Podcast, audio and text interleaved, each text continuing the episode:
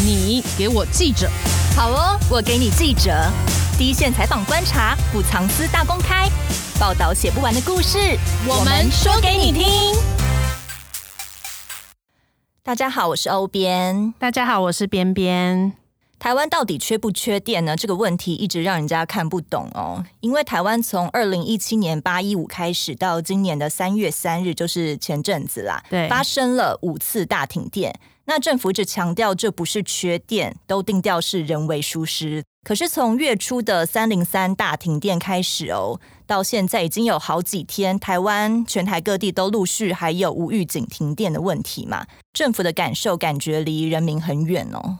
王美花当经济部长任内就有四次的大停电，嗯，那三零三这一次他还是没有想要请辞，他只有自请处分。最后被行政院长苏贞昌慰留。那每次出事啊，王美花位置都坐得非常的稳。对，那就有人就说，当年李世光为了八一五停电下台是怎么了？是当傻子吗？对，感觉王美花就是最强部长的意思嘛。没错。那更奇怪的是啊，立委蒋万安只是要求苏贞昌承诺不会再停电。苏奎哦，就突然暴走了，呛蒋万安说：“啊，你祖父说要反攻大陆，到现在还没有反攻大陆啊？”觉得很莫名其妙，欸，这不会扯太远嘛？对啊，那以前都是马英九变成马维拉被蔡政府端出来救援，现在是连几十年前过世的蒋经国也可以拿来这样用了吗？现在很多网友就会问说：“啊，二零一六年以前几乎都没有发生过大停电啊，现在就一直停，可是用电高峰都还没有到，哎，到时候电力供应真的有办法吗？”那我们已经问了一连串的问题了。今天要请来的是会神预言的联合新闻网总编王茂珍。大家好，我是联合新闻网总编辑王茂珍。那为什么刚说茂珍会神预言呢？因为他自己 PO 脸书，他说他在三月二号的时候写了一篇联合晚点评。那这是发表在联合报数位版里面的一篇专业评析，就说今年供电最大的变数是电网的稳定性。结果隔天三月三号，全台就大停电了。这样是神预言还是乌鸦嘴？都是。经济部跟台电常常保证说供电是不会有问题的，可是人民的感受就是停电跟跳电的次数增加很多，而且常常是无预警的。那茂贞认为台湾到底缺不缺电？就是你说的电网有什么问题呢？电力的问题哦，就是是很复杂，可能我要连上十集的节目哦，才帮你开个带状解释清楚，把它讲得清楚哦。那台湾的电力供应哦，有很多的巧合，嗯、所以我我预期它会出问题。有一部分基于过去跑台电的新闻的那个经验的累积，嗯，另外一方面，它可能也有一些那个神奇的魔咒的存在哦。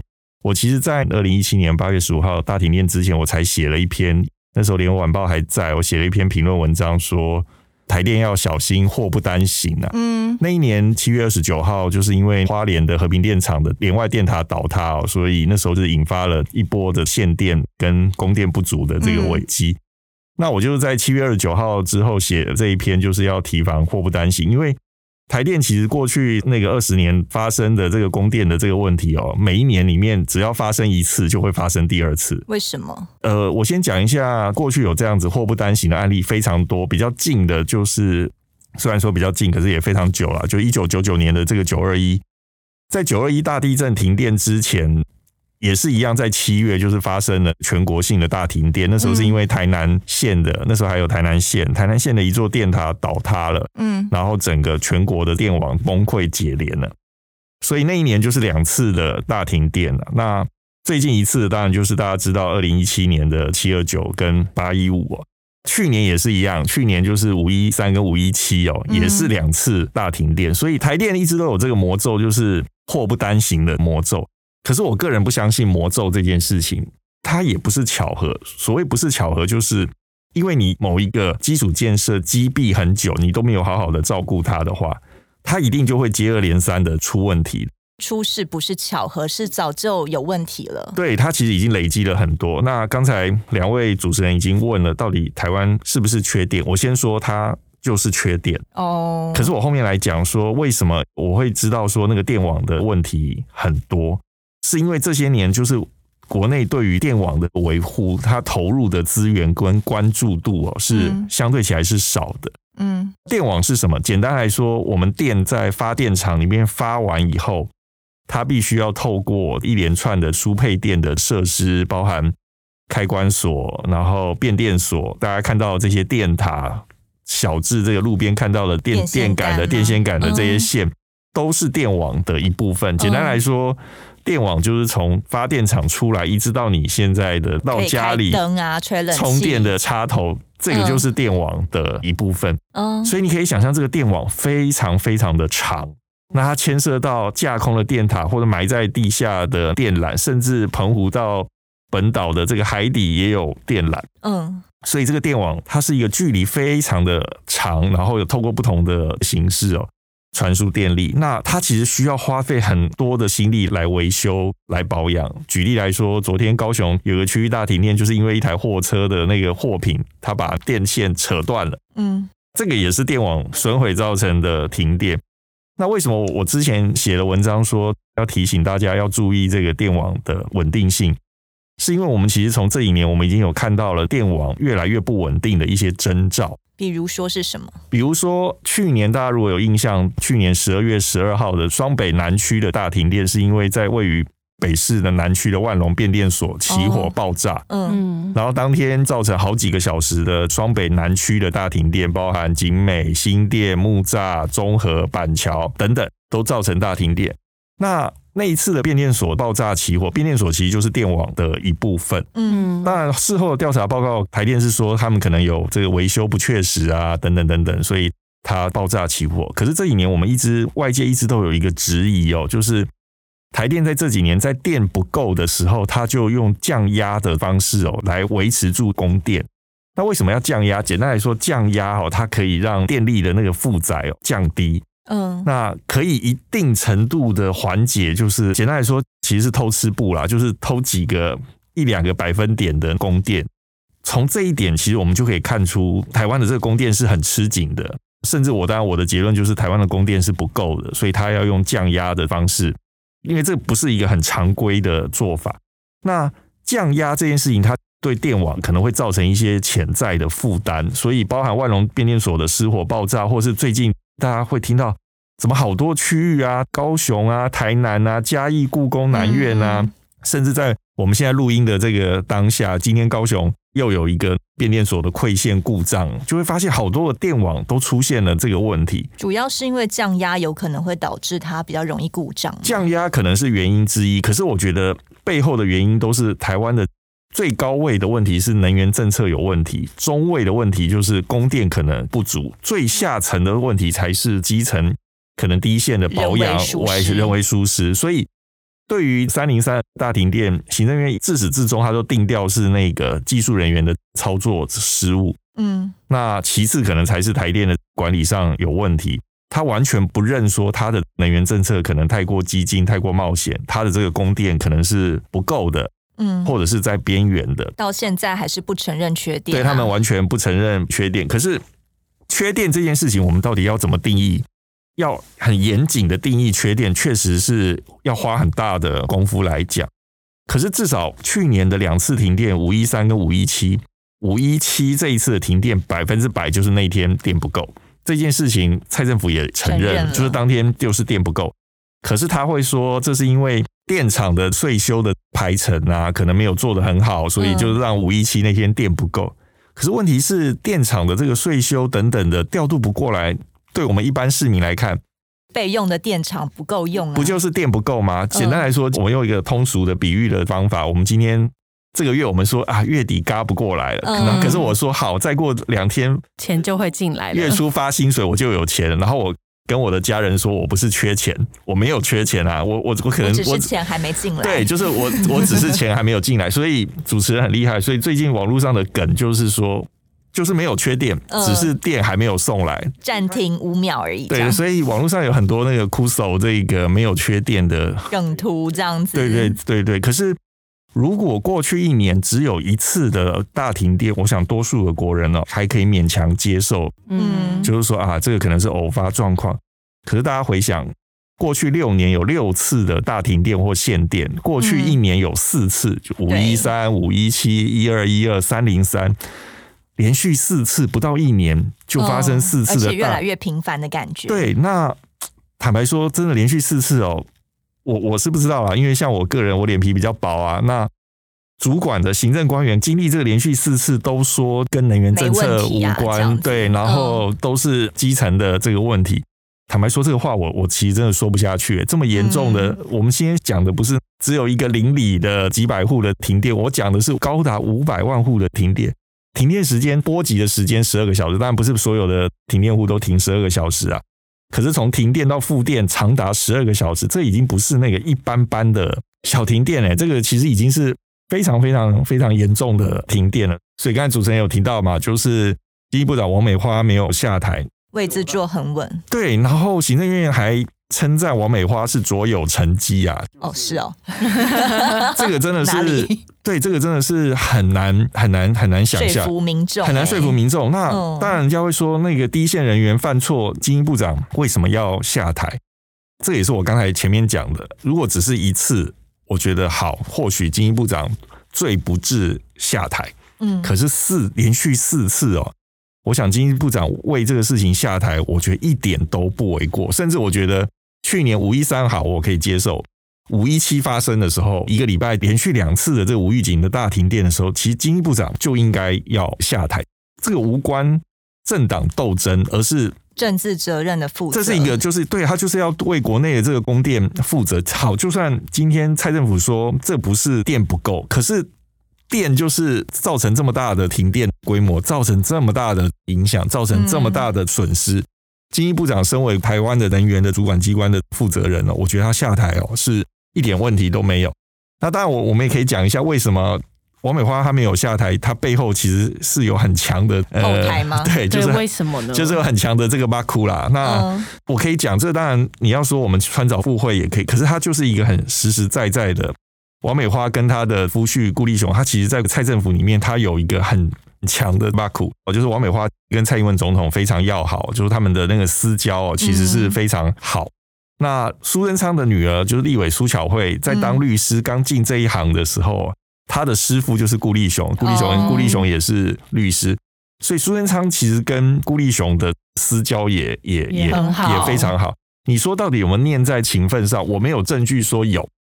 可是我前面提到这么严重的事故，王美花可以保住官位哦，我觉得跟苏跟蔡的交情哦，绝对是因素之一啊。那当然，其他因素还包含现在立法院民进党其实是占多数啊，所以王美花也不用太担心他在立法院会被修理啊，因为在野党其实并不强嘛。甚至在野党在质疑能源政策的时候，你看刚才主持人有提到苏贞昌还可以站出来反呛蒋万安，你看王美花在这么多人保护之下，当然不用怕啊。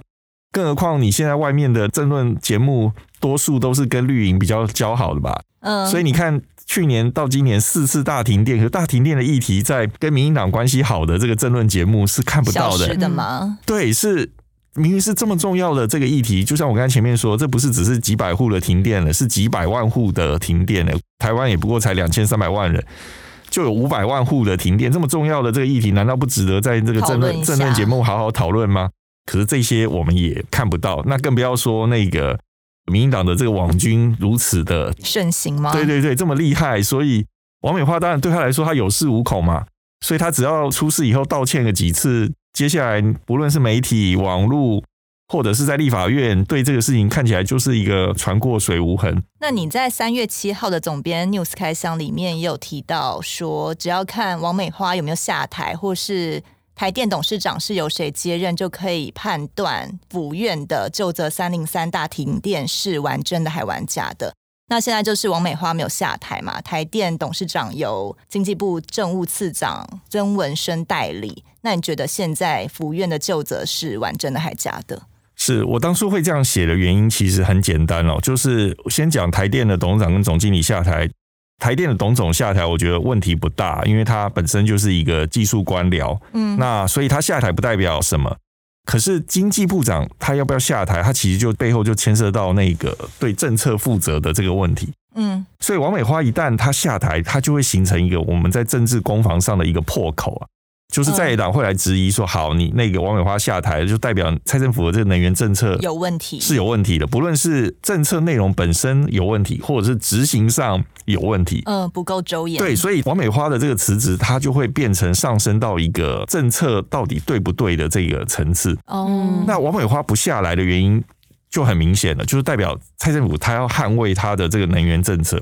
所以他其实也只有自请处分，他不愿意说请辞，也是这个原因吗？是，所以第一时间那时候王美花说他那个自请处分嘛，那大家就会质疑啊，政务官没有所谓自请处分的问题，你就是有没有要下台的这个问题。那后来王美花在对外解释的时候，他有说他当时是有表达词意啊，嗯，那可是我觉得他第一时间自行处分这四个字哦，就是已经凸显了这个其实是已经是我觉得他跟福院有有默契了，嗯。就是他不下来，他不请，他不请辞，他只要自请处分。人家说：“哎呀，你加油，你就继续在你的位置上做好，就没事。”今天如果我觉得是一个，我觉得像李世光这样有承担的政务官，那你就不只要口头请辞，你就是应该第一时间公开的。好，我部长，我愿意为这个大停电负责，请辞下台，公告周知。第二就是立刻你就把书面辞呈送达行政院。那至于行政院要不要慰留，那是另外一回事。可是我觉得政务官必须要把这个姿态做出来，这个才是才有肩膀。对，这个才是民主国家的问责政治，就是对人民负责的一个最好的表现。嗯，所以王美花不下来，我觉得就是府院就是已经铁了心了。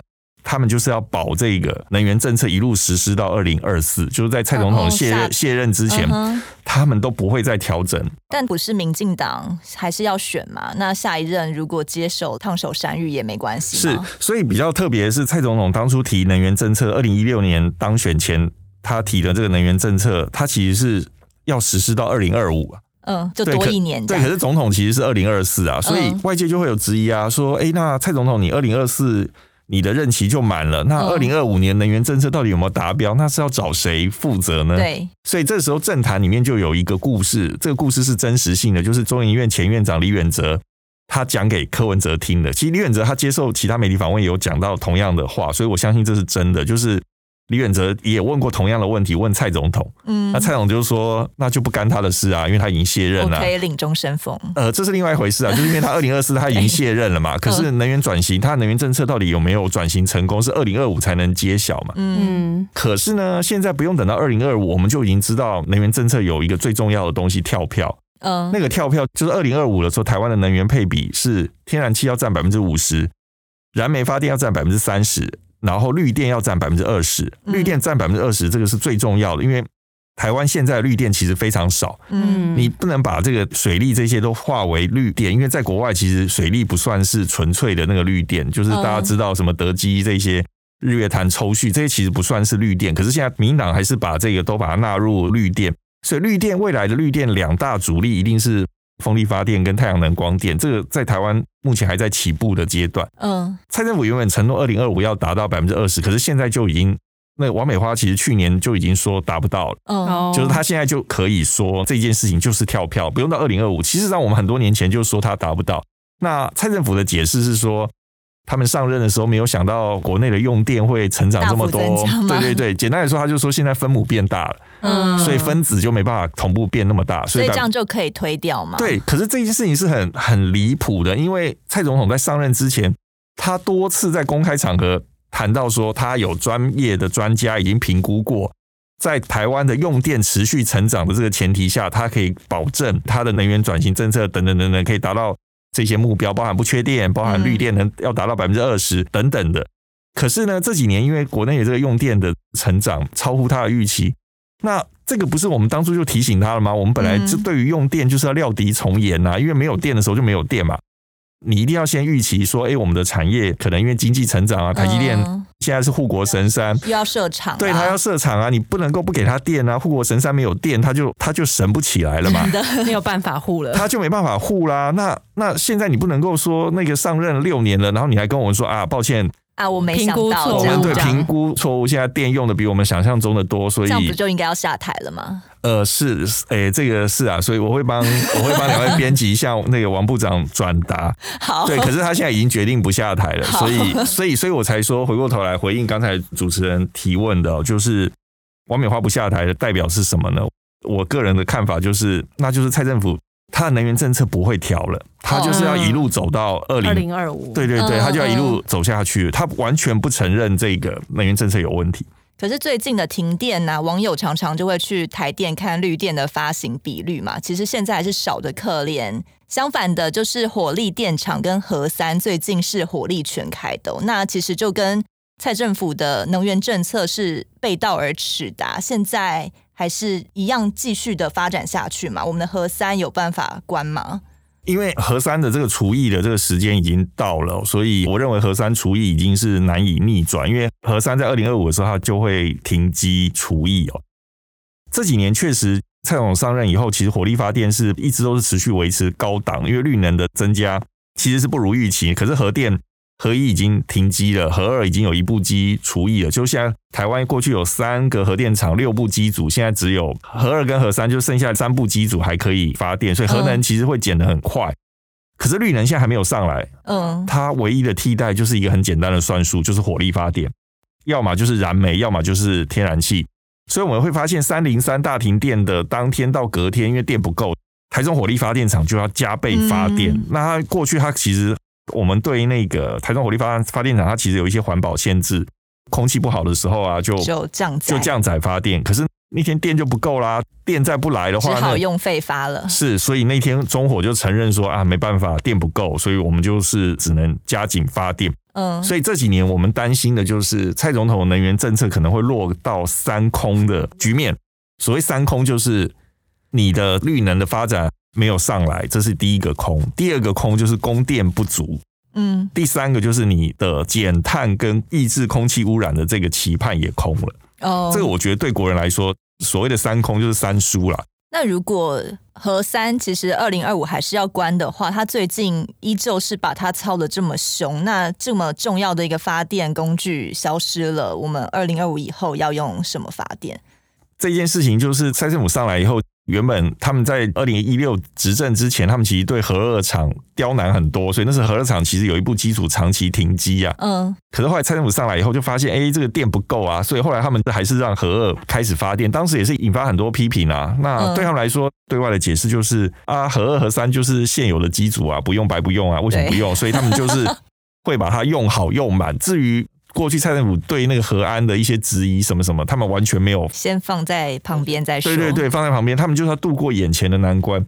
那二零二五到时候电会不会不够？我觉得二零二七年之前哦，国内供电哦都不会很稳定，就是它都会遇到很多问题。可是我不认为是会发生长期的停电。嗯。可是缺电这件事情的阴影会一直笼罩在我们。那他们的解方其实很很简单，一样就是火力全开，嗯，要么烧天然气，要么烧燃煤。反正电不够的时候，我就先烧再说。空气污染、碳排这个事情，我们就先摆着。对对对，因为国人。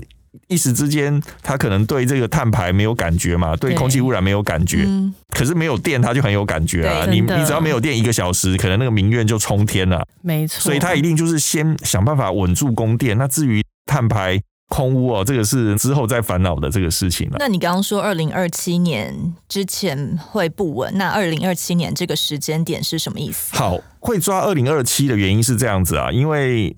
几个燃重要的燃煤电厂啊，像台塑的麦寮气电的燃煤电厂，它在二零二七之前，它也要陆续除役了。嗯，那它的机组很大，它发电量其实是很大。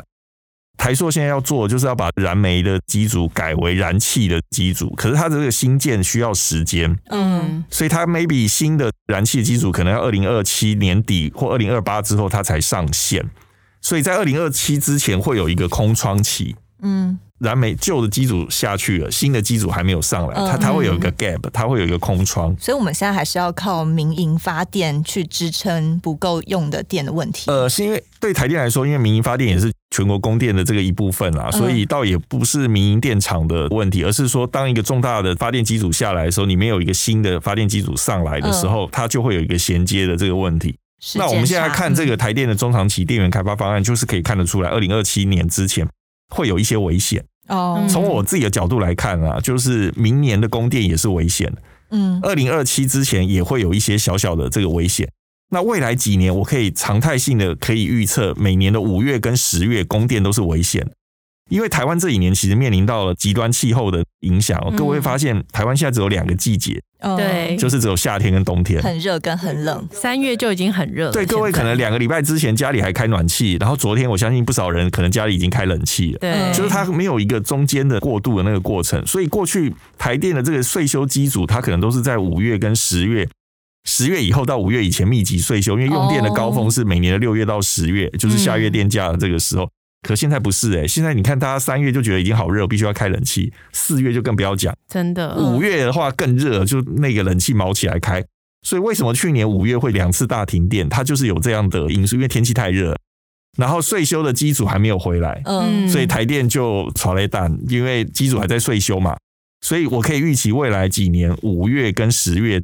春末夏初跟这个夏末秋初的供电哦，一定会出现一个很紧张的这个情况。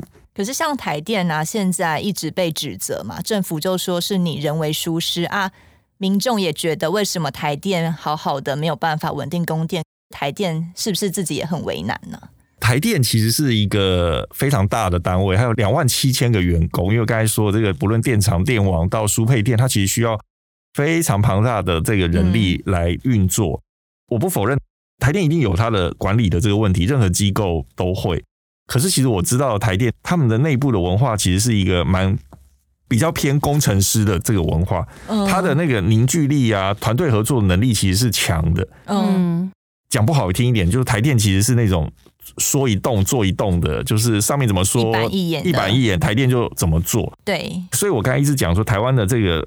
能源问题有三个层次，高位是政策的问题，中位是政策执行的问题，最基层的才是实际执行面的这个问题。当你今天的这个上位能源政策本身就有问题的时候，推动也有问题的时候，你下面的那个组织的基层的人再怎么苦干实干，你可能都没有办法扭转这个能源的这个问题。那台电员工就是那么多啊，税修就是要这样子排啊。当你今天电不够，你要排那么紧。岁修还没有岁修完的电厂，你就要叫他回来供电，那是不可能的。嗯，所以这个事情就是结构性的问题不解的话，接下来你一定还会出现问题。所以也不是我乌鸦嘴，可是我可以预期未来几年台湾还是会出现类似像三零三大停电这种事情。嗯，那这也是为什么王美花只敢承诺说未来一年不会发生三零三的大停电。阁揆甚至连承诺都不敢承诺，因为他们知道这个难度太高了。嗯，冰冻三尺非一日之寒，要解冻哦，也要花很久的时间。过去累积了那么多事情，你不会只是一两个礼拜的改善就把这个结构性的这个问题就改变了。所以台湾的未来几年哦，还是会持续面临到供电不稳的情况。那刚提到了嘛，王美花只敢承诺一年，那苏贞昌是完全不敢承诺。所以当蒋万安。问他说：“你敢不敢？”的时候，他就呛蒋万安说：“啊，你祖父都不是说要反攻大陆，结果没有嘛？所以把蒋家一拖拉苦人，祖父、曾祖父都请出来了，整个事情扯这么远是什么意思？现在是要把他拿来当箭靶吗？”是，我想台湾的很多政治的议题哦，一旦牵扯到两岸哦，嗯，民进党就觉得他们可以获利哦。可是恰恰能源的这个议题哦，真的跟中国大陆一点关系都没有。嗯、能源的议题是完完全全的这个内政，我们又没有跟中国大陆。看这句回话，我整个莫名其妙。这个新闻从我们。政治的角度来看啊，我想我们的院长苏院长哦，他现在在党内恐怕面临到很大的压力。嗯，这个压力在于说，其实大家一直预期今年内阁会改组啊，阁魁苏贞昌可能会下台，要接阁魁的民进党里面的。各派系的人恐怕是虎视眈眈哦，跃跃欲试，还可能不止一组人马。前副总统陈建仁啊，前交通部长林佳龙啊，好多人都想要，更不要提那个还有马上要卸任的桃园市长郑文灿，嗯，都很想要接这个阁魁的这个大位啊。我想苏贞昌恐怕在党内已经面临到很大的这个压力。那停电这个事情对他来说，当然是一个颜面无光、施政不利的的一个具体的这个证据嘛。那当在党来挑战他的时候，我觉得他其实是失态了。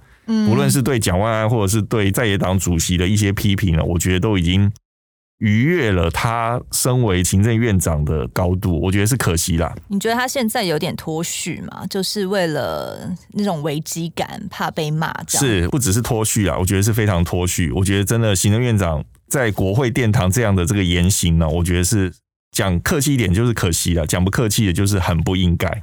呃，因为他其实也会希望用这种比较激进的言行去获得一些支持嘛。可是会不会反而得到一些反效果呢？是，我想当然，如果未来二零二四年之前，蔡政府任期到之前，国内供电非常一帆风顺，非常平稳。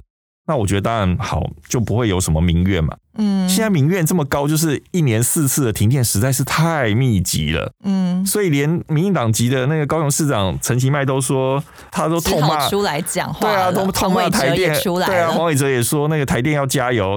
我都觉得黄伟哲没讲的是，他那个台电要加油，台电那两个字可以改成王美花，或者是改成苏贞昌。对，因为执政不就是你们吗？你叫台电要加油，不是叫王美花要加油吗？嗯，对啊，连民进党自己的那个党内从政同志都都已经看不，不敢挺了。对啊，都看不，因为这次停电是在中南部民进党的大票仓啊，嗯、所以总统三零三大停电隔天立立刻到新达电厂视察，再对那个南部的乡亲道歉啊。嗯，因为他会知道。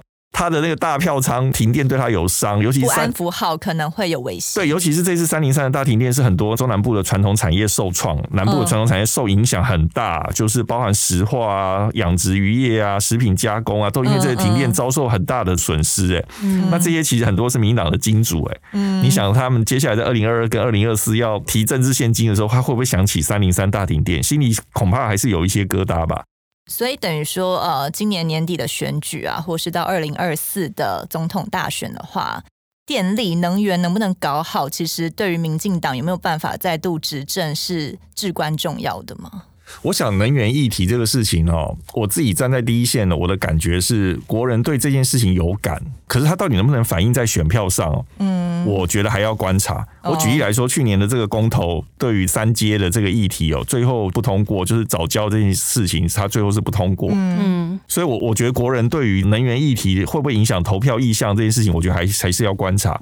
可是我相信对区域的选举一定会有影响的，比如说中火的这个议题，它对台中市长的选举就会有影响。我觉得这个是很明确的。所以可能比如说比较偏绿的就比较吃亏一点。呃，我觉得这件事情至少我不敢肯定一定是那个民进党的会因为这样能源政策而失分。嗯，可是我肯定他百分之百不会因为能源政策而得分。真的非常密切的需要关注未来台湾能源的问题。毕竟就是关乎大家的民生用电跟经济发展嘛。对，那非常感谢茂真今天精辟的分析。好，我想台湾这样常常出现停电的话，我应该就很有机会常常来上节目，上节目。欢迎你帮茂真直接开个十集的节目。对，其实我们非常希望你主持带状节目，这样我们就先退下了。好，好，好，真的还是希望台湾国泰民安。我的预测希望是不准的，真的希望台湾未来几年的那个供电能够很平稳。谢谢茂真，谢谢，好，谢谢大家，谢谢，拜拜。拜拜。更多精彩的报道，请搜寻 VIP 大 U 点 com 联合报数位版，邀请您订阅支持。